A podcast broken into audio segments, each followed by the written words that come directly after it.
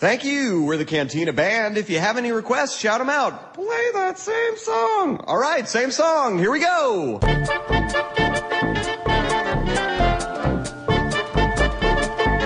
Meus amigos, época de Copa do Mundo, tá todo mundo aí acompanhando ou não, né? Eu não sei vocês, mas eu tentando ver todos os jogos e fazendo uma relação com o cinema. Nós somos chamados de país de futebol, temos cinco títulos mundiais, nossos jogadores são referências, mas por que diabos no cinema nós não temos um filme expressivo de futebol? Ah, a gente tem de repente algumas cinebiografias como Heleno. Filme do Pelé. Não, Pelé não.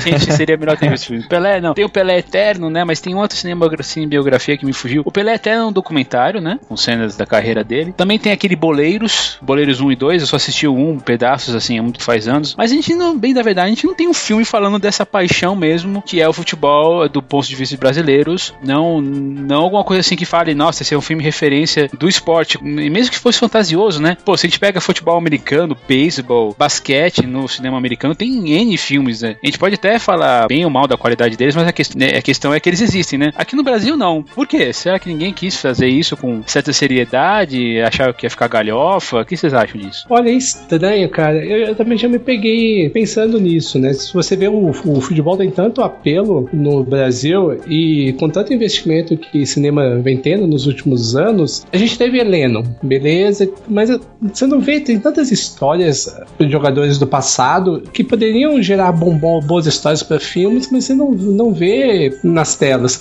Talvez no futebol o que a gente vê mais é, alguns documentários, mas filme, filme mesmo, sinceramente é um mistério. Por que, que não, não, não se investe? O Heleno, o Heleno teve até uma boa recepção por público e crítica, assim, não foi um sucesso de bilheteria, mas eu lembro que ele teve uma boa repercussão. E até achei, pensei na época que poderia, né, talvez incentivar novas, novas cinebiografias, né, a respeito do mundo do futebol, que tem tanto coisa de bastidores, tanta riqueza de detalhes, questão de rivalidades, nunca foi explorado. Sinceramente, eu não entendo o porquê de não ser. E isso é mundial também, porque o último filme que eu vejo, assim, que eu me pego lembrando sobre futebol ou soccer mesmo, é aquele Victory, é, Fuga para a Vitória, um, que tem o Pelé no elenco junto com os Sylvester Stallone, que eles enfrentam um time de nazistas Nossa, e eles querem sei, fugir, sei. né, no, uhum. meio do, no meio do jogo. Deus, é, sei, sei, é. Lamentável, infelizmente eu sei. É, então, é, não tem muito exemplo. Eu lembrei que não é um grande filme também, mas tem aquele o Maldito Futebol Clube Clube, tem.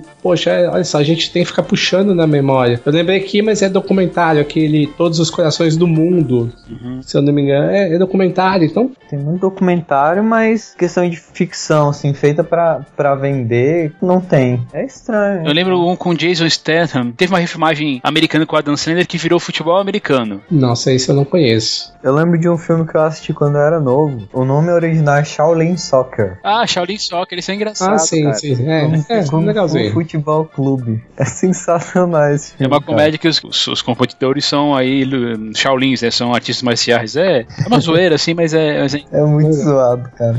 Ó, tem um que, que eu lembrei agora, que assim, não é bem sobre o futebol, mas tem um, um pano de fundo, que é o, o, ano que meus pais saíram de férias. Mas ah, não é, é verdade, bem né? futebol, né? né? Mas assim, não, não é aquilo que a gente tá querendo, tentando abordar aqui. Mas é, é muito estranho, é muito estranho não, não ter. E bem, e o Thiago falou certo, se você pegar, num, uh, não só no Brasil, você não vê histórias como em outros locais. Apesar de futebol americano ser uma coisa assim, comum em Hollywood, afinal de contas, sei lá, 60% da produção que já chega aí no mundo é são deles. Mas, pô, tem Argentina, próprio, própria Espanha. O que eu já vi, algum, algum por aí, de vez em quando, são documentários sobre times. Ah, sim, sim. Documentários é, é um fenômeno curioso. Por exemplo, eu lembro que acho que foi em 2010, mais ou menos, eu estava na Bahia e eu assisti lá o documentário a respeito do Bahia. E assim, na cidade foi uma febre, um sucesso, por ser um time local. E no restante do Brasil não passou. Ano passado, quando o Atlético Mineiro ganhou a Libertadores, foi lançado dois documentários, um sobre a conquista da Libertadores e um sobre o Ronaldinho Gaúcho. Foi assim um sucesso também de vendas. Acaba sendo restrito, né? Fica coisa muito local. Mesmo o São Paulo mesmo lançou Sim, o Soberano. São... Exatamente, São Paulo tem dois, Soberano 1 e 2. São, são documentários, mas enfim, é, ainda falta algum filme icônico, né? Algum filme assim que não seja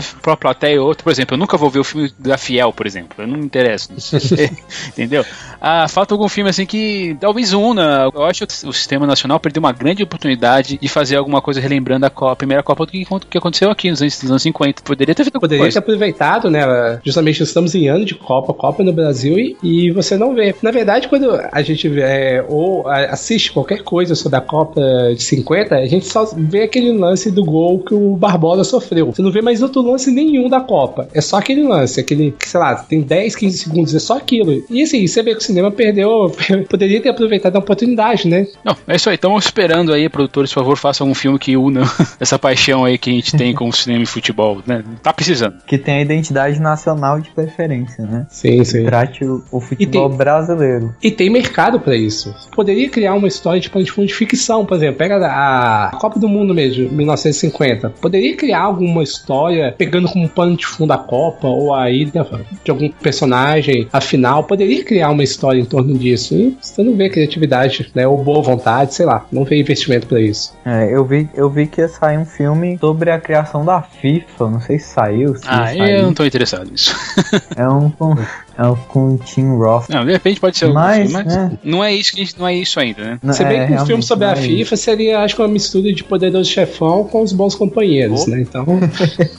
Se for nesse, nesse, se for disso, é ponto opa. de vista, eu acho que é legal demais, né? Pessoa, algum, algum, alguns ossos quebrados aí, algum, é. algum sangue na tela. Que é o Thiago Tigre. Aqui é o Marcelo Zagnoli. E aqui é o Matheus Souza. E você está ouvindo o Tigrecast pelo portal São Paulo Digital, o portal da Nação Tricolor.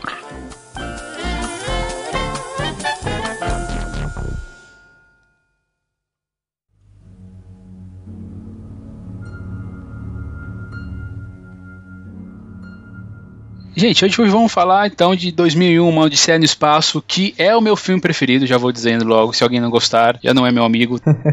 não foi meu filme desde, desde o começo, meu filme preferido, mas eu criei um carinho com ele ao longo dos anos, né? Mas antes de falar de 2001, vamos é, falar de Kubrick em si. Quem é o diretor Stanley Kubrick? Além disso, Stanley Kubrick é o meu diretor favorito, né? Eu tentei, nessa última mostra de São Paulo, ver todos os filmes dele que eu, que eu pude, né? É, que eles vieram restaurados. Só que eu não consegui ver todos, né? Eu só consegui ver o The Killing, pro Dr. Strangelove, né, que aqui no Brasil é Doutor Fantástico, também vi 2001 e Laranja Mecânica e Barry Lyndon e o Iluminado, né, eu consegui ver esses filmes aí já nessa tela grande. Faltou, né, o Nascidos para Matar o, e o último dele, né, que é o... De Olhos Bem Fechados? De Olhos Bem Fechados, isso, infelizmente, é isso, né. Mas assim, como diretor, ele, ele antes era, ele era fotógrafo, aliás, ele fez uma carreira interessante como fotógrafo, né, ele vendeu várias é, trabalhos dele para uma pra revista, revistas americanas, revistas inglesas, principalmente a Look Magazine. Ele foi jornalista, ele era um exímio jogador de xadrez, né? E por isso eu me vejo um pouco como Stanley Kubrick, porque eu fiz fotografia, eu jogava xadrez, claro, eu não era muito, eu era péssimo em jogar xadrez, né? Mas enfim, eu,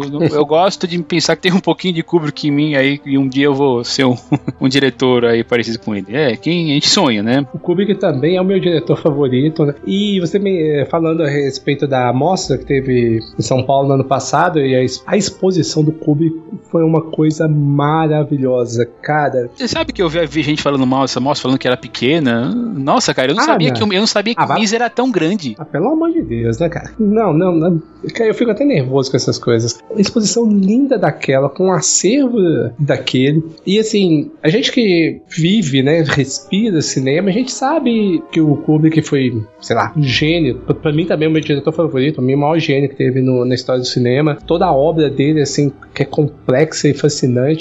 E na exposição a gente pode ver como o Kubrick era completamente maluco e obcecado em relação ao trabalho dele. Ah, eu pego, por exemplo, as anotações que ele estava fazendo para Napoleão, coisa absurda, absurda. E o Kubrick tinha muito disso. Quando ele se propunha a um projeto, ele estudava o assunto assim imensamente, ele virava quase um PhD no assunto. Ele ia estudar, ia pesquisar, e era por isso que os filmes dele demoravam tanto tempo para serem feitos. Se você olhar a carreira dele, não tem tantos filmes como, sei lá, Hitchcock, por exemplo. Principalmente porque ele viveu pouco, eu acho, né? Sim, sim, viveu muito pouco, cara. Pouco relativamente, né? Porque afinal de contas ele tinha 70 anos, mas. Não, não, viveu pouco. pouco. Eu acho uma injustiça, um absurdo ele ter morrido. Caramba, Ele foi, ele deveria estar vivo até hoje. 40 anos, né? Mais ou menos. 40 Não, não, é um absurdo, é um absurdo. Ele é um cara que não, não tinha o direito de morrer. É, tem- eu também acho, concordo. É um cara genial, totalmente obcecado. E você citou a questão que ele iniciou a carreira dele como fotógrafo, né? E ele já tinha um olhar diferente. Tem uma foto que ele tirou que ficou famosa, se eu não me engano, foi na época da depressão. Que ele tirou a foto que era um senhor é, lendo o jornal, tendo a reação de uma notícia negativa, algo assim. Enquanto todo mundo na, na época estava pensando no problema da depressão, posso estar enganado, mas enfim, era um- algum problema é, econômico que os Estados Unidos passava. O Kubrick olhou o que a pessoa estava sentindo ali naquele momento. E essa foto dele ficou muito famosa, tanto que, que abriu portas para ele. E assim, é isso. Você já via que ele, desde de jovem, já, já, já tinha um olhar diferenciado sobre, sobre a arte, sobre vida. E a gente foi vendo isso ao longo da carreira dele, né? Bom, a gente não vai detalhar aqui todos os filmes, né? Mas a gente vê que desde o início ele já tentava imprimir um estilo, um algo diferente do que vinha sendo feito. A guerra é um tema bem comum, né, na filmografia do Kubrick. Você tem Paths of Glory, né, que é Glória Feita de Sangue, que é o filme de 57. E que é um filmaço, Eu cara. gosto muito desse filme. Eu, eu, eu não sei como as, as pessoas, às vezes até cinéfilos mesmo, não conhecem esse filme. É um puta de um filme, um filme sobre guerra, um filme tenso, um filme, cara, que tem uma mensagem assim anti, anti-guerra mesmo, que é sensacional, cara. Ah, ó, pra quem não, não viu, vale a dica. É um filmaço sobre guerra. Filmaço mesmo. Esse, esse filme tá na minha, na minha lista tem uns 3 anos já. Cara, ele pode é- ver, cara. Pode ver. Acho Você, sensacional. você pode ver, tem o Kirk Douglas. Tem, assim, cenas que você vê desde o começo. Esse não é o primeiro filme do, do Kubrick, né? O primeiro chama Fear and Desire, que é o próprio Kubrick não gosta muito desse filme, né? Eu tava lendo uma, um, um livro sobre isso. Que ele tava assim, ele fala assim: ah, eu, tá, eu comecei, beleza, mas eu tava meio cru ainda. Então, tem esse, tem depois, tem Spartacus, não, não deixa de ser um filme sobre guerra, afinal de contas, né? Sim, sim, é conflito, né? Tem o Doutor Fantástico, que é uma interpretação de como seria a Guerra Fria se ela tivesse dado tudo errado, com um toque de comédia que é fantástico. Fantástico. O time, Muito cara, peculiar. o, o time, eu quero fazer um, um dia um cast sobre, sobre The Doctor Strange, Strange Love, mas tem um time de comédia, principalmente sobre o pelo, pelo personagem que dá nome ao título, que só vai aparecer no começo do terceiro ato, que é um cientista nazista, né? Como muitos foram, né, nos Estados Unidos, né? Foram levados para os Estados Unidos de- depois da Segunda Guerra Mundial, e ele tem o braço dele que fica fazendo uns tiques, né? Sei lá. tiques da, do, da, da saudação nazista, mas é fantástico, né? Tem o projeto não finalizado de Napoleão, que ele queria fazer lá entre 68 e 71. Daí finalmente teve o Full Metal Jacket, né? Que é o, o Nascidos para Matar, né? Que foi o penúltimo filme dele. Em algum lugar aí você não pode esquecer de colocar o pouso do Homem na Lua, né? Ah, bom, tá certo. É. A teoria Tem- conspiratória é que, que o homem tem não foi na também. Lua né, naquela época, em 69, foi só por do, do- do- do que o Kubrick fez em 2001. Mas, Na verdade, o Kubrick é cheio de teoria conspiratória, né? Dizem que ele tem uma foto de alguém muito parecido com o Kubrick, que era o Kubrick que estava na filmagem do suposto pouso à lua. Aí tem gente que fala que o Kubrick, na verdade, morreu, foi assassinado pela CIA. É um monte de teoria conspiratória. Mas uma coisa que é fato, o Kubrick sempre teve uma parceria com a NASA. Né? A gente Sim, vai abordar isso ao longo do cast, mas a gente vai abordar isso mais pra frente.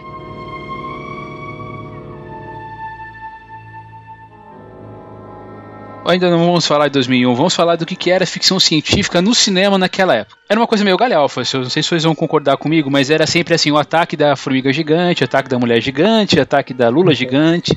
É, a ficção científica era muito respeitada na literatura, mas quando chega a gente falava de cinema, era tudo, tudo isso aí, era um termo trash, o termo filme B. Você pode pegar toda essa produção do começo dos anos 50, dos anos 60, você vai ver o filme B representado na ficção científica. Era uma coisa que não, não tinha um valor dramático no cinema, pelo menos assim, né, nessa época. Era tudo meio feito nas coxas mesmo, tinha o seu público, concordo, mas mesmo assim a ficção científica antes de 2001 era muito fraquinha. Era assim, era, era relevada, estou me repetindo aqui, desculpa, mas ao termo filme B. É, Olha. a, a gente tem ali na, no pessoal do expressionismo alemão, a gente tem algumas, algumas obras que dá para considerar séries, né, na, na, ficção científica. Acho que Metrópolis é o, é o maior exemplo. É, Metrópolis é aquela, aquela talvez aquela exceção, né? Também tem o Dia que a Terra Parou. Tem Guerra dos Mundos também. Que são, são filmes interessantes, né? Também são dos anos 60, né? É, o Dia que a Terra Parou é de 51, a Guerra dos Mundos é de 53, né? Então é, temos assim, pelo, e você falou, e você falou aí, né, Matheus, da, de Metrópolis, que é dos anos, é, dos anos 30, mas. Metrópolis é 27. 27, aliás, 27. né? 27. E, mas é aquela coisa, né? Eram exceções, né? É, são exceções. Tem exceções. Ah, e a gente não pode também esquecer, tem um que é Viagem à Lua, né, que é hoje, 1903. Mas assim, não é que não era levado a sério, mas há, há algumas características em relação à ficção científica antes de Kubrick. Era muito símbolo da curiosidade humana, né, em relação à vida extraterrestre, e tem também as limitações da época. Porque, como posso dizer, é uma, a maquiagem muito tosca, né? Que assim, você vê hoje soa ridículo.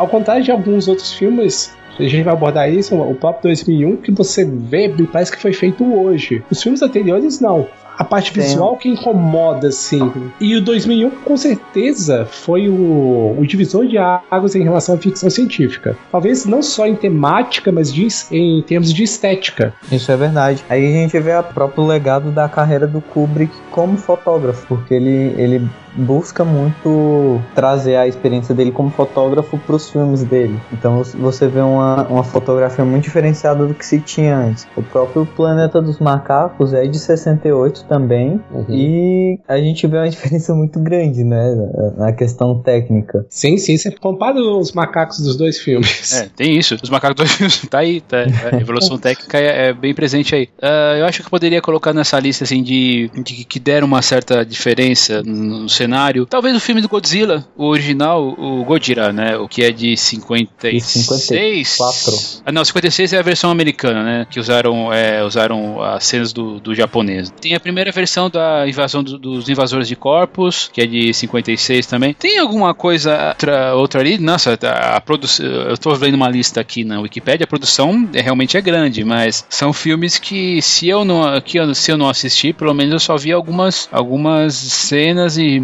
realmente eu tinha essa impressão aí, como o Marcelo falou, sobre a, a produção, né? O, é, o, valor que era colocado na, nessas obras, né? Mas eu digo assim, isso era, o filme era B, não porque o diretor era um diretor ruim necessariamente, mas é porque Hollywood não acreditava, né? É, é. questão de orçamento, é, né? Era uma coisa.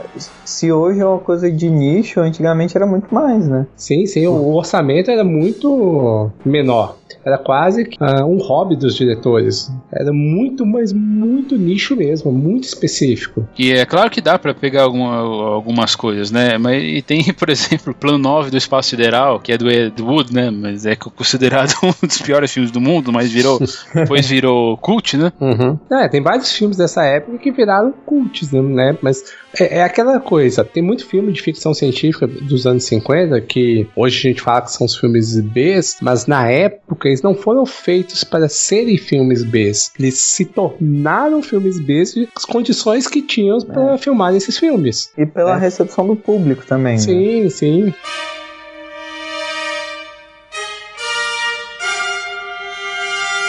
Pulando para 1968, vamos falar agora realmente de 2001, né, do, do filme em si. Eu achei bom a gente falar assim é, da, da, um pouquinho da produção. Marcelo, né, você já tinha comentado rapidamente da questão da ligação do Kubrick com a NASA, né? Uhum. É esse esse pulo, né, que aconteceu, principalmente da dramaticidade, é uma coisa que o Kubrick estava notando, né? Ele falava assim que ele via ele via o filme de ficção científica, pensava assim, ah, tudo bem, mas isso aí não me parece muito real, né? Então, apesar de ser uma ficção científica ou não, a gente pode ainda falar dessa conotação que em 2001 começou a ser uma ficção científica dramática ou um drama de ficção científica, a primeira ficção científica com drama, e aí ele tem essa ligação com a NASA, né? Ele, eu, no, até no DVD tem um documentário que é feito pela própria agência americana falando de, do filme que lançaria seria 2001, aí, o, filme, uh, o documentário de um, um, ano antes, eu tô bem lembrado, falando assim sobre as, as tecnologias que iriam aparecer né, nesse filme, né? Como seria no filme do, do ano 2001. Claro que não, não, chegamos muito perto ainda, né? Apesar de a gente estar tá em 2014. É, mas é engraçado, assim. Não, engraçado não é a palavra certa, é curioso que quando o 2001 entrou em produção, se não me engano, foi em 65 que o Kubrick teve a ideia, né? Junto com Arthur C. Clarke, poder produzir, porque ele queria fazer um filme sobre ficção científica. E até então o homem não tinha ido ao espaço. O que tinha era algumas imagens né, de satélites, mas assim, o homem não tinha ido ao espaço. E o Kubrick consegue retratar, como eu posso dizer, a imensidão do espaço, a, a, as imagens da Terra, assim, de uma maneira que você fica pensando e você fala assim, poxa, mas como que ele conseguiu conceber isso se a gente não tinha imagem, vídeos do, do espaço ainda? E talvez foi isso que fomentou bastante a discussão do boato do, do Kubrick ter feito as filmagens né, do pouso à Lua, né? Existem mil e umas teorias na internet aí que contestam até hoje que o homem não foi à Lua, que na verdade foi só uma filmagem do Kubrick. Mas assim, é uma coisa de louco, mas aí você vê como que o Kubrick era, era um visionário. Com 2001 ele acabou influenciando vários outros cineastas e até mesmo a própria NASA. Já vi documentários a respeito de 2001 que vários cientistas da NASA projetaram é, naves posterior lembrando de, de 2001. E cineastas também. Se você pegar Star Wars, várias naves têm um design muito parecido com, com as naves que a gente vê em 2001. Tem, tem. tem. Aliás, é, eu tava lembrando, primeira cena que aparece a, a nave indo pra Júpiter Discovery, uhum. que ela vai, ela demora um tempo a passar pela tela, que é para mostrar a, a, imensidão da nave. Isso se reflete em Star Wars, na cena abertura de Star Wars. Isso se reflete também quando a gente vê a Nostromos lá em Alien. É, é, é assim. Sim, sim. É interessante, assim, são, é, eu acho que se você que está ouvindo não conhece 2001, pelo menos acha que 2001 não é tão importante porque o filme já tem aí seus 40 e poucos anos, saiba que pois, ele é muito importante para ficção científica por abrir esses caminhos aí. Não foi o primeiro filme de ficção científica, mas foi talvez o primeiro que conseguiu colocar um filme bem dramático, tentando aproximar da nossa realidade, né? Isso, que, isso que eu quero dizer, né? Não, ele foi divisor de águas, né? Ó, eu costumo dizer que 2001 tá para o cinema, assim como Jesus Cristo está para religião, meu amigo. Você pode não gostar de 2001, ok, mas não reconhecer, não entender a importância de 2001 pro cinema, meu amigo, você tá. Enfim, você, tá, você precisa estudar mais, assistir mais filmes, ler, porque você tem problema. É a mesma coisa que você falar que Jesus Cristo não tem importância nenhuma pra religião.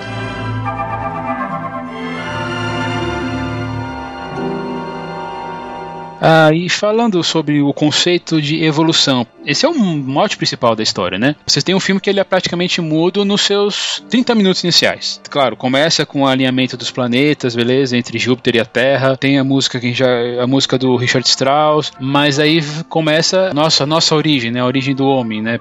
Pelo menos como aqueles seres que tal que, que são primeiros hominídeos, assim, não, não diz assim, não dá para saber de, com certeza se eles são australopitecos, mas enfim, né? Ali começam a, a, evolução do homem, né? E aí, né, finalmente, a gente tem a, a, figura, assim, que é clássica do, do monólito, né? Do, do, monólito preto, que uhum. de algum jeito tem a ligação e aí ele serve para dar um start, assim, né? Um começo, assim, né? Fazer aqueles homens lá, aqueles projetos de homens serem um pouco diferentes, né? Dos outros. É como se desse um empurrãozinho, né, é, evolutivo ali. E é sabe uma coisa que eu fico pensando? Que assim, na época, a gente não tinha trailers, não, não tinha como saber muito da história. Fico imaginando quem foi pro cinema falando assim: vou ver uma ficção científica ambientada no espaço. E entra no cinema e, e, e vê aqueles 30 minutos iniciais que não tem absolutamente nada, não tem diálogo. O cara, o cara deve ter pensado no mínimo que ele entrou na sessão errada. E aí é. você vê como que o Kubrick é um monstro, é, é, é, é do gênio esse cara.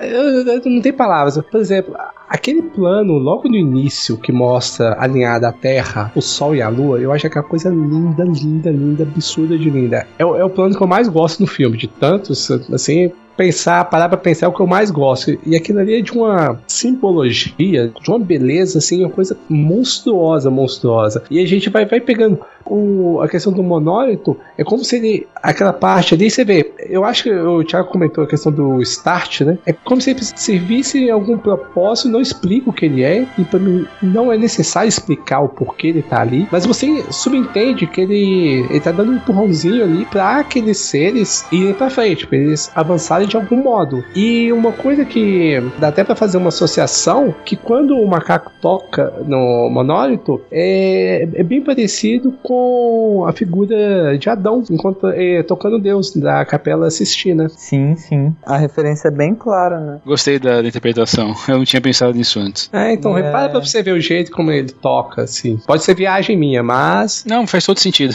e aí nós temos o, o pulo, né? Primeiro é, é ele aprende a, a, usar ferramentas, né? Afinal de contas, ele descobre que um osso é duro o suficiente para você dar uma porrada na cabeça de alguém. No caso né, de tribos rivais ali, da, daqueles outros macacos que disputavam uma, um pouco de água. E ali tem a, a percepção que finalmente pode ter alguma coisa diferente, né? Claro que para aqueles seres é talvez eles, eles não, não, se to, não se tocaram disso, né? Afinal de contas a, a tecnologia não existia. E tem a, a, cena que é bem icônica que talvez é, as pessoas não, não entendam, né? Que é aquele que é o match cut, né? Que é, é técnica que a gente chama de match cut, né? Que é o osso que se torna aquele objeto espacial que eu só soube pelo documentário que é uma bomba. é que na verdade é ele tinha um pano de fundo, né? Para ser uma nave que carregava uma bomba ou uma própria bomba, mas o Kubrick ao longo do, das filmagens ele mudou também o roteiro. Então assim ele acabou descartando a ideia. Ele ia até usar aquilo no final, ia, o final seria diferente, mas ele acabou descartando essa ideia, porque ele já tinha abordado a questão de bombas em Doutor Fantástico. Então ele não queria repetir. Mas é, se a gente pega o documentário para ler, lembrando que isso é uma informação adicional, não altera em nada a concepção do filme. Mas é, se você pega o documentário para ler, se você para assistir, pega outros artigos para ler, é citado essa questão da, daquela espaçonave ser uma bomba ou ela estar transportando uma bomba. Eu vou voltar um, um pouco, só para não ter que falar depois, ficar descontextualizado. Naquela parte que o Marcelo falou que é o plano preferido dele, que você tem o Sol e a Lua e a Terra se alinhando, e bem no, no ápice da música de abertura, né, que é quase apoteótica. Vocês, vocês não, não, não veem uma, uma semelhança daquele plano, uma sugestão de um parto acontecendo ali, porque você tem o, o sol nascendo assim, e aí primeiro tem só a cabecinha e depois ele nasce todo e a música cresce. É, é, é coisa. Eu não tinha pensado, mas, mas faz sentido sim. Faz sentido também. Faz é. sentido você, você fazer uma. como se fosse uma simbologia de um, de um, um nascimento. E na verdade, aquele momento do filme é um nascimento, talvez, do ser humano ali. Não um nascimento, mas assim, um despertar. É exatamente a, a aurora, né? A aurora que é, dos homens. É como, ele começa a Aurora do Homem. É. é. que é o nome do capítulo, inclusive. Essa, essa, parte do monolito é porque, assim, eu acabei levando muito pra essa parte mais simbólica, quase religiosa mesmo. A gente tem sempre ouviu aquela, aquela pergunta de e se os deuses fossem alienígenas, né? Uhum. E, e aí, eu acho que essa, essa parte do, do monolito aí é, é uma encenação do primeiro contato alienígena com a Terra, entendeu? Do, do toque divino que fez o macaco virar homem. Afinal de contas, aquilo foi colocado por alguém, né?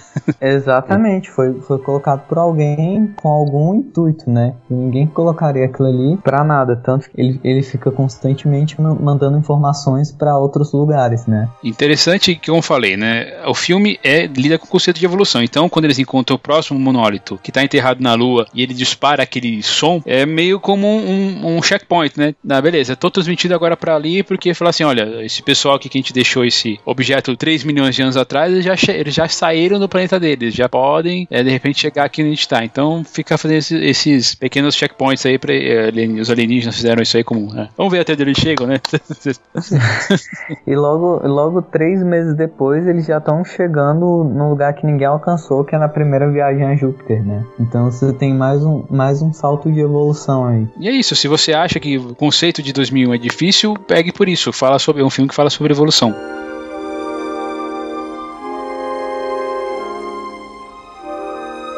Marcelo também comentou sobre os efeitos, comentou sobre os efeitos especiais, que na sua síntese são todos práticos, né? Então, existe uma, um modelo da Discovery em miniatura. O Kubrick teve a ideia de fazer aqueles, aquele, aquele módulo circular, porque afinal de contas, como, como vocês comentaram, existiam estações espaciais ainda. E ele tava, ele fez aquilo pensando que poderia fazer uma gravidade artificial. Até a caneta que voa determinado momento lá da, do, perto do começo do filme, quando o personagem deixa a caneta uh, voar por, por causa da gravidade zero, até aquilo é um efeito prático. Ele feito, foi feito com uma fita dupla face, que era novidade na época, e um vidro. E o cara ficava lá fora da câmera, balançando pra dar a impressão que ele tava voando em gravidade zero. Então, até aí, é, nesse princípio, o Kubrick foi, foi genial nesse, nesse uso. Eu acho, putz, cara, acho que não tem. Não tem. É, você, pode, você não pode nem falar que tá, tá datado, cara. Não tá, cara. Não tá, né? Eu e o Marcelo, nós vimos os modelos que foram usados lá na, na exposição do, do MIS, né? Claro, você pode ver, tá tudo lá diminuto, mas, cara, funciona. Ele funciona muito bem. Total. Não, cara, você pega pra assistir, mesmo seja DVD ou Blu-ray, cara, a imagem, a restauração tá linda, linda, linda. Parece que foi filmado seis meses atrás. Eu vou pegar aqui, vou pegar o, o Gravidade, que uhum. foi um filme do ano passado aqui. Cara, 2001, as cenas do espaço não ficam devendo nada, absolutamente nada, a Gravidade, cara. Um foi filmado em, filmado em mil, provavelmente 1966, 67, lançado em 68, cara. E o outro há um ou dois anos atrás. Se você pensar é, é, absurdo de louco isso. E o cuidado, o cuidado que o Kubrick teve, e eu, eu fico imaginando o trabalho que deu, cara, porque praticamente não tinha computador para ele poder fazer os efeitos. Não, não. É arte, não né, tinha, cara. Era, era tudo plano de fundo, tudo e, e vamos, vamos, vamos fundo. Sim, sim, cara. E, poxa, é que a gente tá indo aqui por sequências, cara, mas já pararam pra pensar o terceiro ato, cara, como que ele deve ter sido louco pra ele poder fazer? pra ele poder filmar aquilo, cara, e poder transportar aquilo pra tela. Por isso que muita gente fala que assistir o 2001 é como usar é o LSD, cara, que é, é uma viagem, cara. É, uma coisa interessante que o filme, eh, falavam que o filme não tava sendo exatamente um sucesso, né? E aí ele, perto do final da, da exposição de, de exibição, alguns exibidores estavam estavam falando assim que tinha gente aparecendo, já, jovens aparecendo, que fumavam maconha ou tomavam ácido e assistiam o filme. Eu conheço gente que fala que só assiste 2001 bêbado. enfim, eu não sei se é, isso lá é, é, muito, muito bom, mas enfim. Olha, eu vou fazer a experiência em viu? Ok, ok, vamos Faça, faça bêbado só, não vai fazer outra coisa além disso. não, é, é perigoso, não, não. não, não estamos. Não quero Apenas meios lícitos.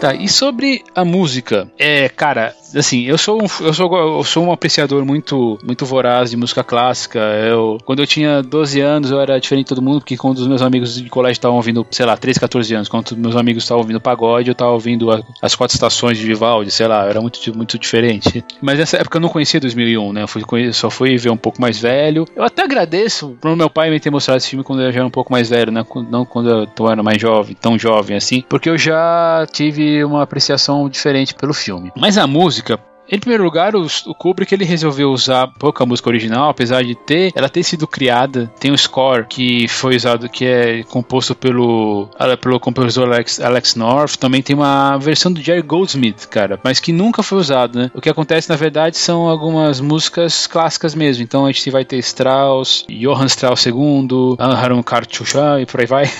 mas assim, quando tem quando aparece Alcius Pactus Zaratustra, que é Richard Strauss, que é a música que abre, que abre o filme, que é a música que fecha o filme, é, cara, é de arrepiar os pelos do braço. Eu, eu acho, assim, fantástico, mas vamos falar um pouquinho assim da escolha disso, né? O George Ligeti, que ele fez a, as músicas, que ele, uh, ele re, morreu recentemente, o compositor morreu em 2006, ele, fez, ele compôs três músicas para o filme. Ele realmente primou por usar ou não usar música, né? Afinal de contas, tem muita parte do, dos filmes, a parte do diálogo que não é, que não é, não tem uma música de fundo, então tem aquela a música acaba uh, usando como uma transformação, né? Então tem no começo, como já falei, o como Foros da Latrustra, quando os macacos, os, os hominídeos acham o monólito, tem aquela, aquela música que é, que é para sopranos, mezzo-sopranos. Quando nós vemos a, já, no, já no futuro, já no futuro, né? Já no futuro do filme, com a nave espacial fazendo a dança com, com o Danube Azul do Johann Strauss II, é que aquilo é uma dança mesmo, né? É uma valsa. É uma valsa, né? E a nave tá fazendo uma dança com a estação espacial, né? Me parece, eu não sei se vocês vão concordar comigo, mas me parece que a,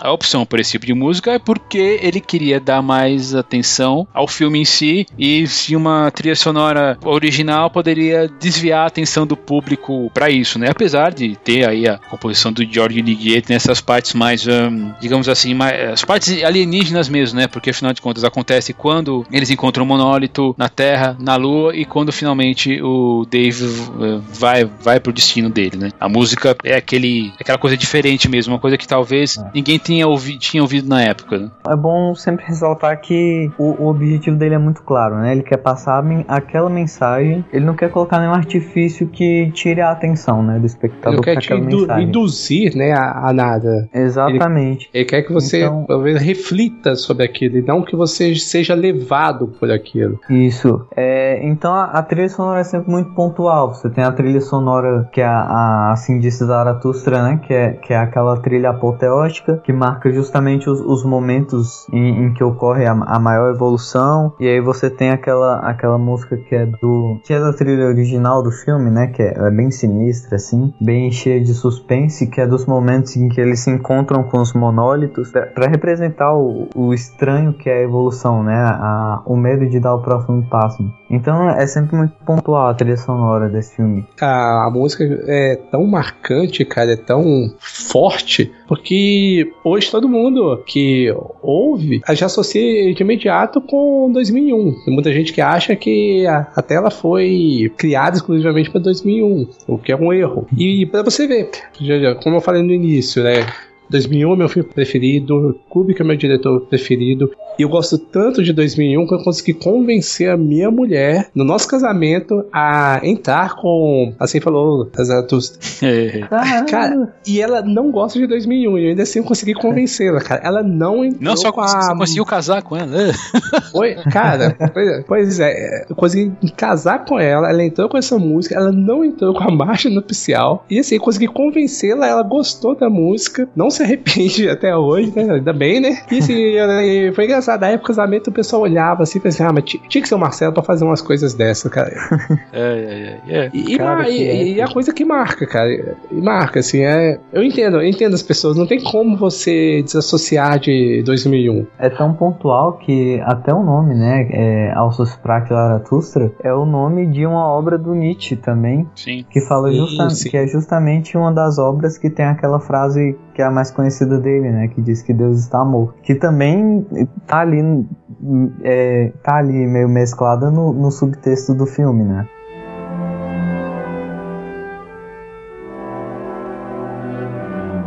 Então, finalmente temos a segunda, a próxima parte, que é o voo da Discovery até Júpiter. É legal que nós não sabemos exatamente também por quê, o que está acontecendo, né? Nós, nós sabemos mais do que o pessoal da nave, né? Que é o, é o Dr. Dave, do David Bowen, e o Frank Poole, interpretado pelo Kier do Leia, e outro pelo Gary Lockwood, e o HAL 9000, que é a voz do Douglas Rain, que é o personagem mais icônico do filme, né? Sem, sem dúvida nenhuma, HAL 9000. HAL é... Sim é, é, o personagem assim que a gente lembra e associa imediatamente com 2001, né? É, afinal de contas, é, é uma, uma discussão válida. O Hal, ele é protagonista, ele é antagonista ou ele é, um, ou ele é o vilão da história? Que queira ou não queira, plano dele, por motivos, por ser uma, uma, uma inteligência artificial, ele toma essa decisão de matar todo mundo que tá na nave. Ele não começa isso por autopreservação, né? Ele decide, porque ele, porque ele acredita que a missão dele é tão importante que os humanos seriam, é, não seriam seriam. Não, não é que não seriam necessários, né? Mas eles poderiam atrapalhar a missão, né? O primeiro plano dele é. Primeiro ele fala, né? Ele tem, ele tem uma certa relação com o Dave, porque o Dave gosta de mostrar os, os desenhos dele para ele. Ele joga xadrez com com o Hal, né? Que a princípio você vê que seria impossível um homem ganhar de uma máquina. E interessante que em outra dessas previsões do, do Kubrick, né? Isso foi acontecer anos depois com o Deep Blue e o, o Igor Kasparov, né? É verdade, verdade. E tem uma outra característica do Hal também que ele traça o perfil psicológico, né, dos astronautas. Tem um determinado momento, né, que o quem é, que é Dave com mesmo. É o Dave mesmo, né? É o próprio é. Dave, né, que conversa com ele, pergunta e ele responde: "Não, sim, sim, tô, é. tô fazendo isso". O, cara, esse é um, é um filme que eu considero assim, não, não é cinema comunicação, não é cinema entretenimento. Esse filme para mim é cinema arte. Uma das coisas mais interessantes na arte é que ela abre para milhares de, de, interpretações e nenhuma delas está errada, né? Nenhuma delas é errada porque vai da própria pessoa mesmo. A questão é, o HAL, ele como uma inteligência artificial, a gente pode tratar ele como pouco como humano, mais como uma criança com medo, talvez, porque afinal de contas ele queria, aquela, ele queria, ele decidiu que ele deveria matar os humanos, né? No, no, porque a primeira vez ele tá falando com o Dave, ele expressa as, os medos dele em relação à missão. Ele fala, hum. Por afinal de contas, pô, os, os, os astronautas, os cientistas, eles foram colocados aqui em hibernação. Eles não chegaram aqui e foram hibernados, não. Eles já chegaram congelados como fosse uma carga. Daí o, ele percebe que o Dave tá achando estranho aquele papo, né? E ele, e ele lança aquele, aquela história lá que a antena vai dar problema em 72 horas. Eu vejo em, em duas situações aí, cara. Pra mim, sinceramente, o Hal é a criatura mais humana daquela tripulação toda. Porque o. Eu, eu não sei se se, eu já tô forçando a barra aqui, mas para mim o Hal é a única criatura que chega a esboçar, esboçar, esboçar emoção é, em, toda, em todo o momento que a Discovery One tá, tá sendo mostrada. Tem muito diálogo entre, entre os personagens, mas nenhum deles tem emoção, eles estão sempre com a mesma cara, eles no máximo dão uma risadinha, que é aquela protocolo social, né? Quem fica orgulhoso dando entrevista é o Hal, quem se mostra com medo da missão é o Hal, porque assim, nessa cena aí o, o Hal tá justamente falando, né, que ele tá com medo e ele tá expressando os medos dele, e aí o, ele fala, ah, você não acha essa missão muito estranha, não sei o que, e aí o Dave vira numa, numa expressão extremamente fria, extremamente calculista e robótica e diz, você está traçando meu, meu perfil psicológico nesse momento, e aí o Hal fica sem graça, né, e aí. Ele fala, ah, sim, estou. Então, para mim, o, o Hal a, a criatura mais humana da tripulação. Não, não consigo ver ele como vilão do filme. Eu também concordo com o Matheus em relação a isso. Tanto assim, até na, na questão da atuação, por exemplo, você vê o, o, o, Dave, ele não tem tanta expressão. Mesmo quando ele, ele sente raiva quando o Hal mata o, o Frank, mas mesmo assim você não vê tanta expressão facial nele. E até quando eles estão conversando, em, em momento algum você vê algum traço forte da personalidade do, do Dave. Então, uma coisa que o Matheus foi muito feliz é quando ele diz que 2001 é muito um filme de arte. Porque, assim, se a gente fosse pegar, enquadrar 2001 como um filme, como entretenimento, talvez a gente ficasse divagando aqui que o House seria o vilão. E eu também não consigo enxergá-lo como vilão. O que eu penso também, assim, depois de várias vezes, no começo talvez eu via o, o Hal como um vilão, e hoje o, o que eu penso nele é o seguinte: o Hal foi criado para ser um para ser infalível, para ser uma máquina perfeita. Só que ela foi criada a partir do homem. Então, assim, é, é como se, ela, se ele fosse um, um produto que ao tempo todo processasse a questão da razão e lógica. E a questão dele decidir matar os astronautas é porque ele tinha uma prioridade. A prioridade dele é, era a missão. E talvez, né, na, nos cálculos que ele tenha feito internamente, ele pensou que os homens, a humanidade, talvez fosse um entrave, fosse algo que fosse comprometer a razão da, da missão, que era chegar até Júpiter. Então, por isso, ele deve ter pensado ou calculado, ter processado, sei lá, milhões de equações e visto que a, talvez a solução mais viável para o sucesso da missão seria matar os astronautas. Então, por isso, eu não consigo enxergá-lo também como vilão. O, o Dave, ele é um personagem bem frio mesmo. Tanto que quando acontece a cena que o Hal uh, joga o, o Frank no espaço, aliás, é uma cena muito tensa, porque você só ouve a respiração, né, do Frank assim. Sim né? Não é música, né? E é tenso pra cacete, porque eventualmente, né, o pod começa a girar devagarzinho, fica com as mãos, ah, os bracinhos pra frente, né? E aí você, daí a câmera foca no olho vermelho do Hal, e aí você só vê a, o corpo do Frank sendo, sendo jogado espaço, espaço à frente. Ali, quando o Dave ele vai, vai atrás do Frank com outro pod, ele se mostra bem frio, né? Naquela. O que aconteceu, Hal? Não sei, eu não tenho dados suficientes. Mas ao mesmo tempo ele mostra um pouco de humanidade, que ele tá preocupado, porque ele esquece de colocar o capacete.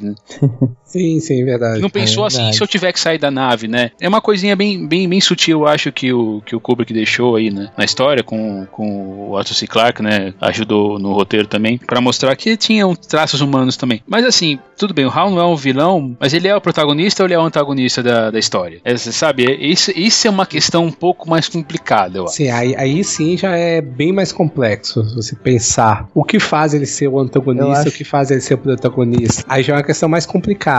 Essa questão é, é extremamente complicada, porque eu, eu fui parar pra pensar, e aí, por um lado, você pode olhar e perceber que a protagonista é a própria evolução, né? Porque você tem vários, vários personagens principais durante, durante o filme. Você tem o- os macacos lá no começo, depois você tem aquela tripulação que vai, que vai pra lua, mas a, a única coisa, as duas únicas coisas, na verdade, que estão durante o filme todo são o monólito e a, a discussão sobre evolução. E assim, é, tem, tem outra cena du- durante a- essa parte da. Essa parte do, do confinamento deles na. Eu esqueci o nome da nave, cara. Ah, Discover. Dis- Discovery, Discovery One, que me faz ver a situação de um jeito contrário ao jeito que vocês veem. Porque o que que acontece? Eu passei o filme todo vendo o filme como um filme sobre evolução. E aí, lá no começo, nessa cena que o, o, o Marcelo foi muito feliz em, em fazer a comparação do macaco e dos próprios seres humanos na, na Lua tocando o, o monólito, fazendo referência àquela,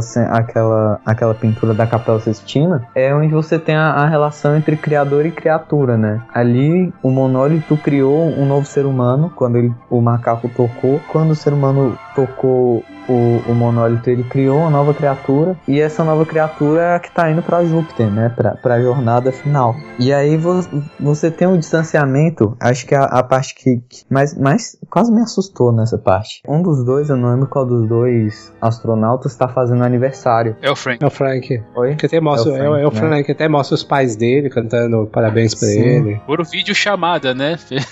Vídeo chamado. É, sim, sim, sim. mais uma tecnologia visionária, né? E, e ele não tem expressão, né? Ele só, só olha para aquelas pessoas. É engraçado porque E o Hal dá parabéns pra ele, né? é Sim, exatamente e, e ele não liga para aniversário. Eu sempre sempre vi isso por um lado que pode- até parece meio pessimista, né? Mas o que que é um aniversário? O, o, o parabéns no aniversário é você dar parabéns para a pessoa porque ela sobreviveu por mais um ano, né? Então é uma representação social do medo dos que o ser humano tem da morte, coisa que os astronautas não tinham mais. Eles simplesmente viviam, eles passavam. Por isso que, que não existe, pra mim, né? Por isso que não existe empolgação nenhuma do, do próprio Frank em relação ao aniversário. Ele, ele não, não liga mais pra isso. Ao contrário do Hal, que tem medo de morrer. Aliás, isso é muito importante, né? O ser humano evoluiu, que o- no, no próprio, assim disse Zara, Zaratustra, chama de super-homem, né? O, o além-homem, que é um, um ser humano que, que não se preocupa mais com as questões filosóficas que existem dentro da humanidade. E o Hal evoluiu pro posto de ser humano, porque o, o Hal ele é de uma série que foi feita à, à prova de falhas. Eles até falam, né, que o, o gêmeo dele fez um cálculo que é diferente do dele. Só que o, o gêmeo dele, pelo que dá a entender, não, não tem tanto contato humano quanto o próprio Hal, né, que é o,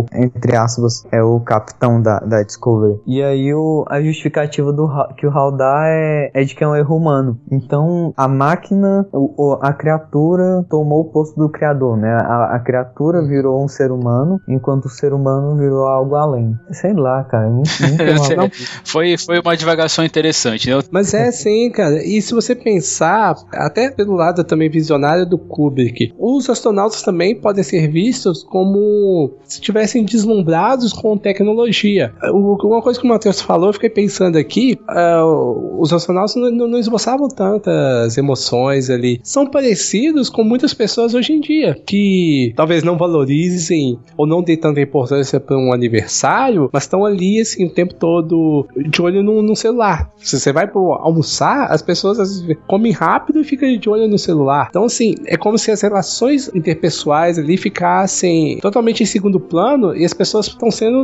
levadas sem muito envolvimento. E eu, eu faço muito. Eu comecei a fazer esse pa- paralelo. Se os astronautas ali, a reação deles, talvez um deslumbre com a tecnologia ou com o que a missão que eles tinham que fazer, não é um pouco também. Nós hoje também não refletimos um pouco isso esse deslumbre com tecnologia, com esse mundo tecnológico, e sendo que essas relações interpessoais estão deixadas de lado, em segundo plano. Será que a gente conseguiria fechar isso dizendo que o protagonista da história é a humanidade, seja lá como ela for, seja realmente os Como ela está representada ali. É, sejam os seres humanos ou aqueles que tentam chegar ao status de humanidade, que, que é o HAL. Eu, acho eu, que é uma... eu acredito que sim.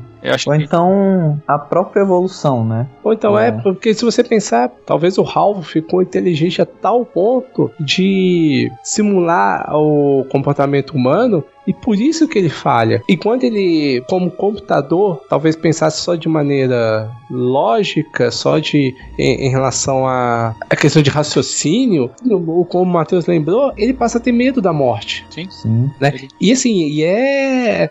Você sabe que ele, ele matou os astronautas ali, mas você começa até a sentir, pelo até o modo como vai caminhando pra morte dele, que é ele começa a falar pausado, falando Dave, Cara, sinistro essa cena. Sim, sim, aí depois começa a cantar, cara. Putz, é muito sinistro. E... É triste, é uma cena triste mesmo. Né? Sim, é. muito é. triste, cara. A, a, gente fica mais envolvido emocionalmente vendo o Hal morrer do que o, o Frank. Não, o Frank não liga pra ele. Eu acho que você não liga muito pro ele. A gente não tem esse tempo de, de se envolver com o Frank. Isso não é, não, não, erro, não é um erro do filme, é só. Não, de maneira alguma. É, eu acho que é exatamente o contrário. É um acerto do filme. De colocar exatamente essa questão de o Hal, na, naquela situação, é o mais próximo do ser humano. Por isso que a gente apega mais a ele do que a qualquer um da tripulação. Então, respondendo a pergunta aqui, rapidamente, eu acho que o, o Hal, ele simplesmente é um sobrevivente. Por quê? Porque ele, ele cometeu um erro e a partir desse erro eles quiseram desligar ele, né? E aí ele, com medo da morte, começou a, a reagir, né? O, o famoso fight back. Ele começou a, a lutar de volta para não morrer, né? Também é, acho que, que é uma coisa, é uma interpretação muito válida.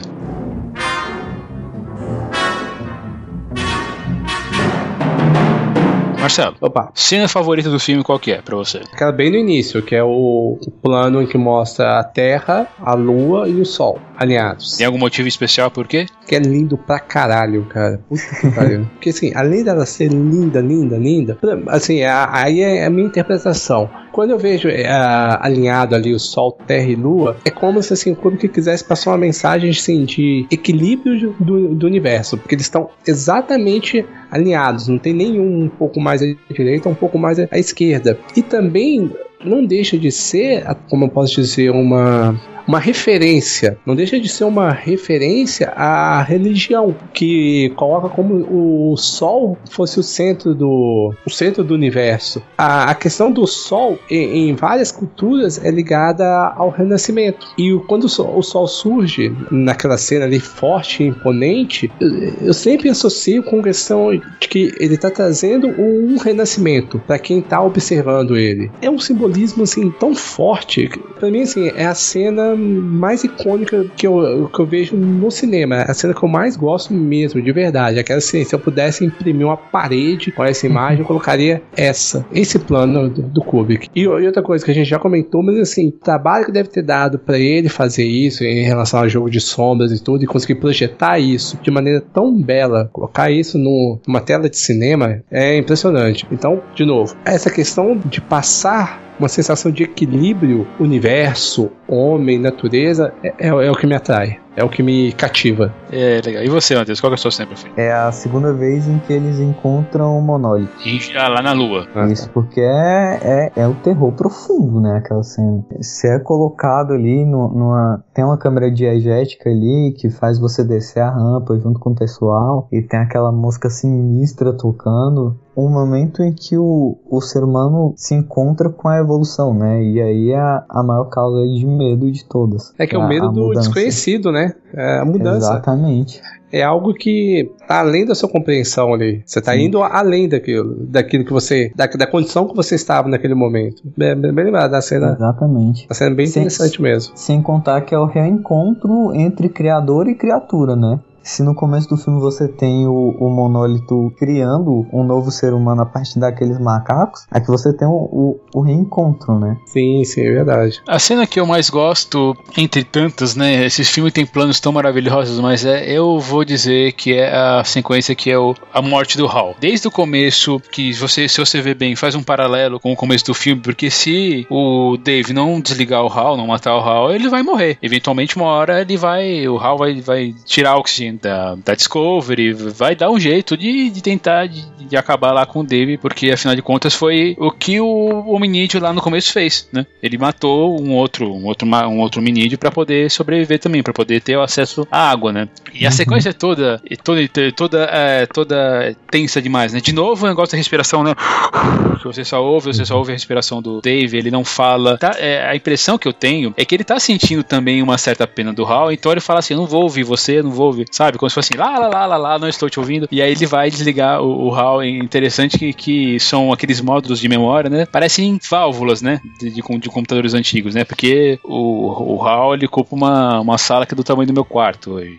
Isso é uma coisa que o Kubrick não previu, que foi a miniaturização, né? Da informação, né? Mas, enfim, existem servidores grandes hoje em dia, né? Não tão grandes como com aquela sala. Mas é uma coisa tão dramática, porque é aquela coisa, ele vai falando, né? Não, Dave, você tá errado, por favor, Dave, né?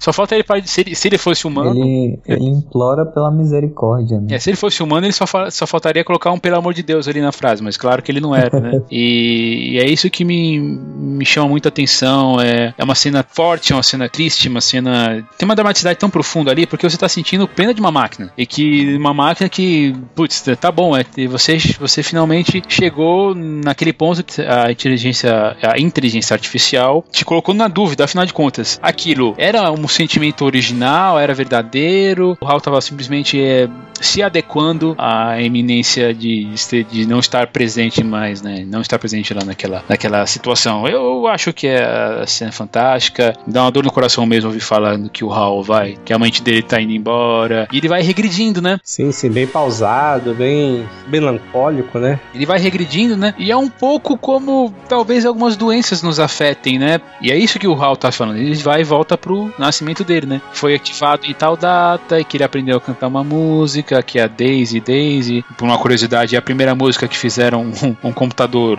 um computador tocar. Tem a música Daisy Bell, foi a primeira vez que fez, fizeram um computador tocar, uma música de, Caramba. de 1892. É a primeira, a primeira música que, um, que foi, foi feita por um, por um, um sintetizador de voz. É, e depois, e por isso foi referenciado em, em 2001. É, então, mas é, putz, esse filme tem cenas fantásticas e essa é só uma, uma delas.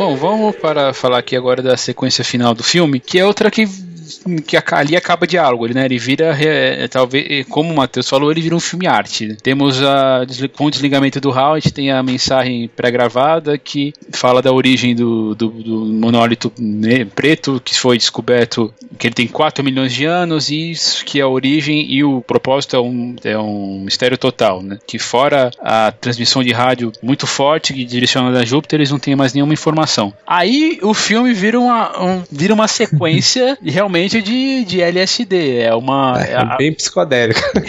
É, é, bem psicodélico mesmo. Eu acho que realmente essa sequência vai durar dura seus, seus 15 minutos. O filme é relativamente longo, ele tem é, 180. Tem quase 3 horas. Tem quase 3 horas, ele tá, pra ser mais exato, ele tem 161 minutos. É, tanto que na época ele tinha o famoso intermission, né? Que ele tinha uma pausa né, no meio do filme. Uhum. Pra você voltar e assistir depois. A própria mostra teve. Na mostra teve, teve esse intermission. Eu lembro que quando deu a parada assim, eu olhei pro lado, tinha um monte de gente dormindo. Eu falei, meu pai. Sério? Não, não, eu não vi ninguém. Tinha. Nossa, cara, eu tinha, vi- tinha pessoas do meu lado dormindo, cara. Eu tava naquela tela linda do Sinsesc, aquela tela enorme, cara. Enorme, cara. vendo na Sua cara, que linda, linda, linda. Vocês estão me deixando com inveja dessa exposição.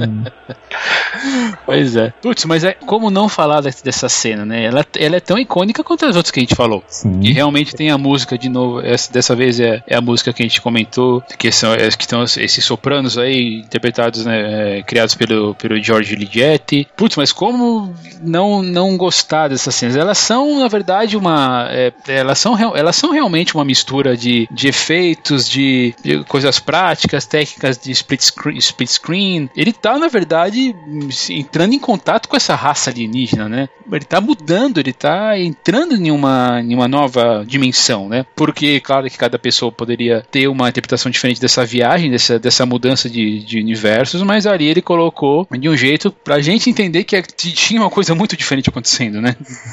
E aí, é, talvez é, é como a mente do Dave é, interpretou aquela viagem, né? Depois daquela, daquele frenesi de cores, paisagens e, e tudo mais, ele chega naquele quarto de hotel. Né? É interessante que se você ouvir tem uns sons ao fundo, parece me lembrou muito assim como, como se eles estivessem, assim, os alienígenas estivessem terminando a construção lá, porque você ouve uns barulhos, uns barulhos de Sim, sim, coisas isso se é retorcendo, né? Parece que eles estavam Ah. ali por trás, terminando, né, de fazer o ambiente pra ele, né? Uma coisa que eu mais gosto desse- dessa sequência é a passagem de tempo, né? Ele, ele fica esses cortes, né, que, que, que fica aparecendo, ele, é, são, são a impressão que dá aqui duas coisas pra mim, pelo menos, né? Que o tempo ele tá se movendo de um jeito diferente lá, tanto que eventualmente assim as, as cenas se encontram e também ao mesmo tempo ele tá se lembrando do que tá acontecendo, porque eventualmente ele teve que sair do pó de branco redondo, mas também ele uma hora ele não tava muito seguro, ele ainda tava lá dentro do do traje espacial, já envelhecido, já envelhecido com umas, umas rugas no- em volta dos olhos, e aí eventualmente ele já se, se liberta, ele consegue estar estar na, na cena seguinte no almoçando, jantando lá, ali ele aceitou, ele aceitou a, a presença, né, a vida que foi dada pra ele. a nova, talvez a nova condição dele, né? Não deixa de ser uma coisa meio como um zoológico, né? Não sei se, se é bem isso, né? Porque afinal de contas é, a gente não vê os alienígenas, isso é uma coisa muito importante, muito diferente de tudo que a gente tinha visto em ficção científica. Porque, por exemplo, a, a gente citou Guerra dos Mundos. Uma das coisas mais, é, talvez mais esperadas do filme era ver o alienígena, afinal de contas, né? Da, quem que era que estava nos visitando, assim, quem que era aquele perigo. Ali, ali não, o Kubrick, apesar de na- nos documentários que ele, ele chegou a ter essa ideia de, de encontro. A mulher dele até chegou a pintar algumas coisas assim meio bem diferentes assim. Eu lembro de uma frase que é que ele falou pra ela assim: "Ah, eu quero que você pinte alguma coisa que não exista com cores que ninguém nunca, nunca usou, sabe?" Ah, tá, obrigado, né? Muito útil isso. Mas o que, que vocês acham disso, né? Dessa opção de não de não usar o não mostrar os alienígenas e ele tá sozinho naquele naquele mundo que foi que foi criado por ele, tudo bem, mas ele tá sozinho. né? Ou talvez ah, a gente até veja os alienígenas, mas talvez não, não os veja ou não enxergue da maneira como a gente está habituado. É assim, é, é tudo questão assim, de interpretação e coisa que você tem que pensar muito. Mas, por exemplo, eu, eu costumo associar esse, esse momento como se ele estivesse próximo ao grau máximo de evolução. Então, tal, talvez é, aí já é uma interpretação bem viajada, mas talvez nesse grau máximo de evolução, os alienígenas estejam ali, mas não em, na forma humanoide. Mas talvez assim, até um próprio humanoide seja uma forma alienígena. É, eu acho que é um exagero dizer que eles nunca se encontraram, né? Mas é assim, seria na verdade muito cruel. Na verdade, se você deixasse o cara lá sozinho, num quarto branco, ele ia ficar maluco eventualmente, né? Eu acho, eu acho que é mais seguro a gente dizer assim que os nós, nós, espectadores, não vimos os alienígenas por uma opção do Kubrick de deixar a gente pensar mesmo, a gente imaginar. Como a gente lê um livro, a gente imagina como é certas paisagens, como os personagens se parecem, apesar de ter a descrição física deles. Ali ele deixou para nossa imaginação, né? Como seriam os alienígenas, como eles não seriam, enfim, é, a transmissão, eles teriam um corpo físico. É, eu acho que é uma pessoa muito inteligente e muito corajosa também. Sem contar que com essa opção ele se resguarda, né? Imagina se ele coloca um alienígena lá e, e é uma, acaba mudando o tom do filme, né? Eu acho que era principalmente pelos motivos que eu falei antes, que os alienígenas eram mostrados daquele jeito meio, meio galhofa. Sim, Pode exatamente. Seja lá por um motivo ou por outro, eu acho que ele foi muito melhor ele deixar desse jeito aí mesmo. Quando você não mostra, quando você deixa pra imaginação do, do leitor, no caso, é, é muito mais impactante do que quando você mostra qualquer coisa. Por Sim, mais. Porque a imaginação não tem limite. Sim. E outra, o filme, o tempo todo do filme, desde o início, ele é uma experiência subjetiva. Ele não, não tem nada explícito ali que, que tá ali é, entregue para você de mão beijada. Você tem que pensar. Ele é uma experiência visual, mas ela não é uma experiência, como posso dizer, ela não é uma experiência verbal, é uma experiência totalmente visual. Você precisa sentir o, o, o filme o tempo todo. Talvez,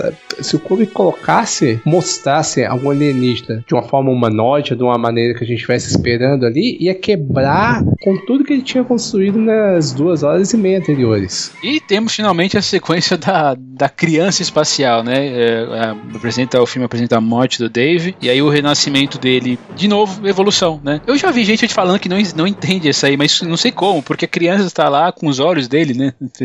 É uma cena muito, muito bonita. Você pode falar é, de tudo, mas é, cara, se existe uma, uma, algumas cenas icônicas no cinema, esse filme tá cheio delas, mas essa em espacial, é, é, espacial, essa em especial que apresenta o renascimento do Dave, fitando a Terra como o próximo passo da nossa evolução, seja lá o que ele for, o que aquilo for, é fantástico demais, é lindo demais. Eu só tenho elogios para todas essas cenas, todos os planos, do começo ao fim até os créditos, eu, eu não tenho uma, uma vírgula para tirar desse filme.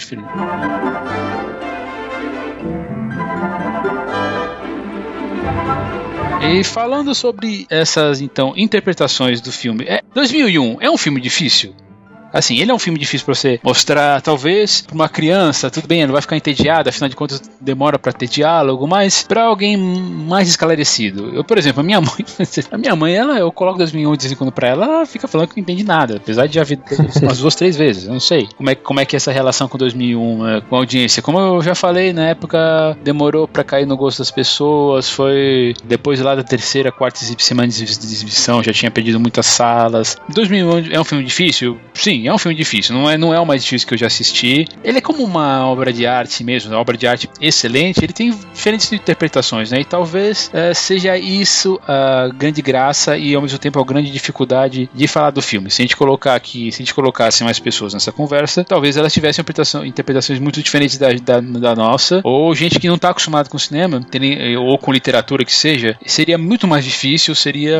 Daí a gente teria, nunca chegaria num consenso. Daí talvez aí a, a, dificuldade do filme, né? Cara, eu acho esse filme é um, é um filme muito difícil. Se você não tiver, assim, é, uma construção de, de bagagem, você logo perde o interesse. Porque eu acho que é, é por isso que eu nunca cheguei a dar nota máxima para esse filme, apesar de achar que ele é, ele é impecável, ele não é acessível, ele não, não, é, não é democrático sabe? Porque, por exemplo, se você se você para pra analisar, pra olhar a Mona Lisa, ou, ou a própria pintura da, do teto da Capela Sistina, você vai olhar aquilo e você vai achar bonito e você vai é, identificar algumas coisas. Você pode não entender todas as camadas daquilo, mas, mas você ainda vai, vai ter um nível de interação. Com esse filme, não. Esse filme é, é uma ficção científica que começa com meia hora de, de numa cena pré-histórica sem diálogo nenhum. É o oposto do que se espera ver num filme de ficção científica, porque você pensa assim em naves, em espaço e, e é totalmente o contrário no começo e no final também é, é uma, é uma situação totalmente, totalmente individual, né? É uma questão muito individual. Então, ele não é um filme acessível. Você tem que ter um, um, nível muito grande de disposição, em primeiro lugar, para conhecer, e depois você tem que ter um, um, uma ba certa bagagem para absorver o que está tá sendo passado. Eu conheci gente que tem, tem mais estudo que eu, tanto em tanto em cinema quanto em, em, filosofia, e passou muito tempo negando a existência de 2001, porque só daquela cena inicial a pessoa já desistia. Então, sei lá, eu acho que é um filme difícil sim.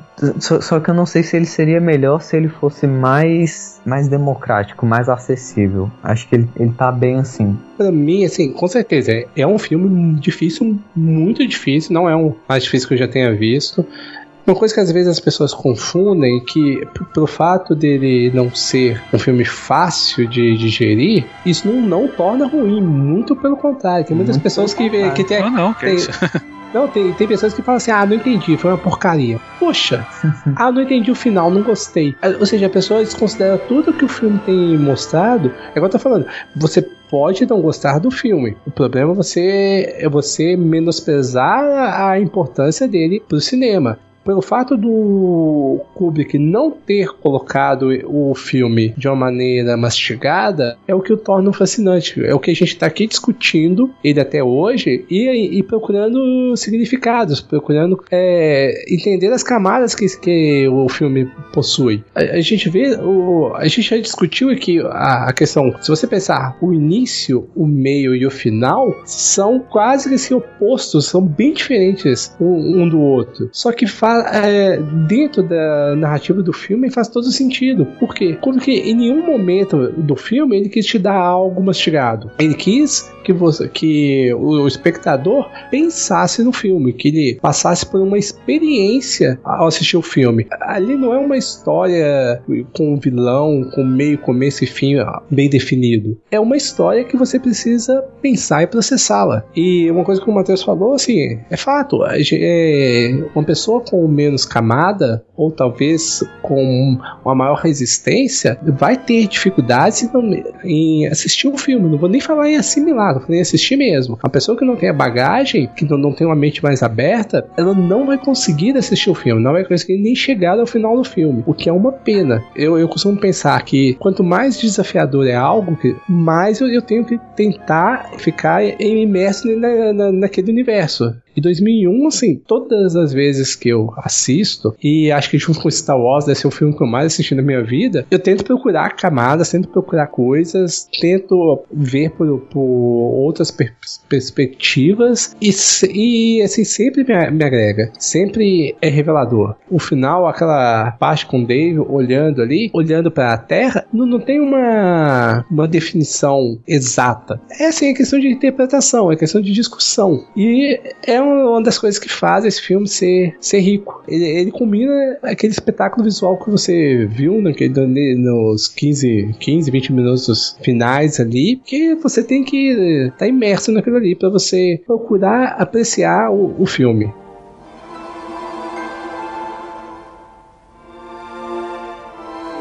Então, gente, passando para considerações finais aí do filme, primeiro você, Marcelo, se bem que a gente já falou tanto aí nesses últimos tempos, não sei se dá para considerar mais alguma coisa. É, então é, é, vou tentar não, não ser redundante. O que eu posso é, dizer para as pessoas assim, quem tiver oportunidade, tiver condições, tente ver esse filme em Blu-ray que tá lindo, lindo, lindo, a imagem absurda de linda. Para quem não conhece ou quem não entendeu, tenta ver ele de cabeça aberta, sabe, mente aberta tenta aproveitar aquilo ali. Não, não tenta assistir ele como você assiste outros filmes mais formulaicos, com uma história de começo, meio e fim, com vilão, herói, protagonista, essas coisas. Tente entrar naquele universo ali, tente ver o que o, o diretor tá propondo para vocês. É um filme belíssimo. Isso não, não são nem só nós que estamos dizendo. Teve uma, tem uma revista inglesa que ela faz uma eleição a cada 10 anos sobre os melhores filmes da, os filmes mais importantes da história do cinema. E ela faz isso com diretores e com críticos. E diretores de várias, várias épocas, né? tanto contemporâneos. E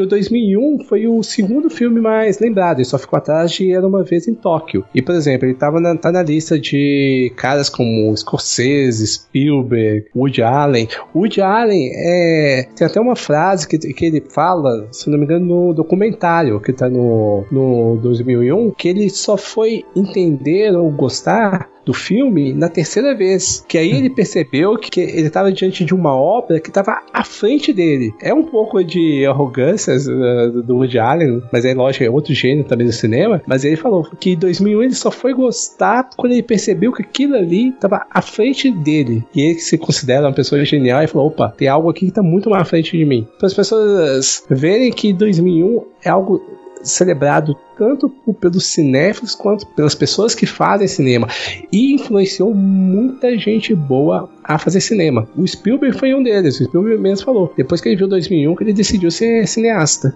Você, Matheus? É arte. Cara, não tem não tem o que dizer. Eu, eu faço um curso eu faço publicidade, propaganda, então a gente acaba vendo tudo pelo viés do negócio, a gente acaba vendo tudo como comunicação ou entretenimento ou negócio, ou os três juntos. E aí sempre que eu tô entrando muito nessa mentalidade, eu paro e penso, cara, em 2001? 2001, cara, 2001 é arte, cara. Não, não, não tem pra onde correr. Então, assim, se você já viu o filme, veja de novo, e veja de novo, e veja de novo, e veja de novo. Eu acho que não existe um número limite para ver esse filme. A cada vez que você vê, você entende ou você começa a reparar em camadas novas, porque você vai adquirindo mais bagagem. Quando... Uhum. Então, cara, é. Sei lá, não, não tem outra coisa a dizer, não. tá é a. Eu gostaria de falar assim, se você não, não assistiu 2001 ainda, é porque você não teve tempo de fazer isso, bem da verdade. Sim. É porque nós vivemos numa era, tudo acaba tirando a nossa atenção se você não está numa sala, de, numa sala de cinema. Então, se você vai colocar o filme na sua casa, na sua sala, seu telefone vai tocar, seu telefone vai tocar, sei lá, sua, sua esposa vai pedir para você pegar água para ela, vai pedir pra você pegar pipoca, não sei, vai pedir pra você, vai querer ir no banheiro, vai tirar sua atenção. Então, se você quiser mesmo apreciar 2001, tente fazer isso com uma imersão total mesmo filme. Não dar mais para você assistir o filme no cinema, que um pessoal fez em 60, como nós conseguimos fazer ano passado aqui na Mostra Internacional de Cinema. Então, é isso. Tem o Blu-ray, tire aí suas duas horas e tantos, aí três horas aí quase para ver esse filme. Desliga seu celular. Se você achar que alguém vai te atrapalhar, assista o filme sozinho. Eu acho que é uma, uma experiência interessante. Coloca o filme lá e relaxa. Não tenta, é, não tenta ficar analisando o filme tanto enquanto você vai assistindo. Você vai perceber, você vai ter coisas que vão pegar você no subconsciente e os que você vai, você vai só, talvez você pegue depois e vai ficar ali é, quando a sua mente. E aí você então fala com a gente, é, fala com um amigo que conhece 2001, mas é, que, é, que é fã, discuta o filme, porque talvez isso que, que talvez isso abra a sua cabeça, mas eu acho que vendo 2001 não é impossível você sair incólume daquele filme. Pro bem ou pro mal, ele vai mexer com você. Então é isso, gente. Eu tô tentando fazer esse programa aqui desde a mostra passada. Na verdade, eu queria fazer um, uma filmografia toda do Kubrick, não vai dar. Mas a gente vai tentando aí. Valeu pela, pela, pela participação de vocês. Né? Então, vocês podem encontrar a gente por aí no Twitter, no arroba Mateus, Mateus com TH, D-E-S o Marcelo no arroba Marcelo Zagnoli. Eu, você me acha no arroba otigre1982. E para continuar falando sobre cinema, discutindo sobre cinema, é só entrar no umtignocinema.com, na página no Facebook, fb.com barra. O perfil oficial no Twitter é arroba tigre no cinema. Beleza, gente? Então não esqueçam de ouvir, de compartilhar o que vocês acabaram de ouvir. Discutam aqui embaixo o que vocês acham de 2001, né? Mandem e-mails pra gente se precisar. Estamos aí pra discutir essa aí que deve ser uma das maiores obras do cinema. E para fechar, vamos ouvir então a música que a gente falou tanto, Alços Prates Zaratustra, português assim falou Zaratustra, interpretado pela Orquestra Filarmônica de Viena com regência de Herbert von Karajan. Muito obrigado mais uma vez, gente. Boa noite, bom dia, boa tarde. E a gente se vê na semana que vem. Tchau. Tchau, tchau, pessoal. Até mais. Valeu. Falou, até mais.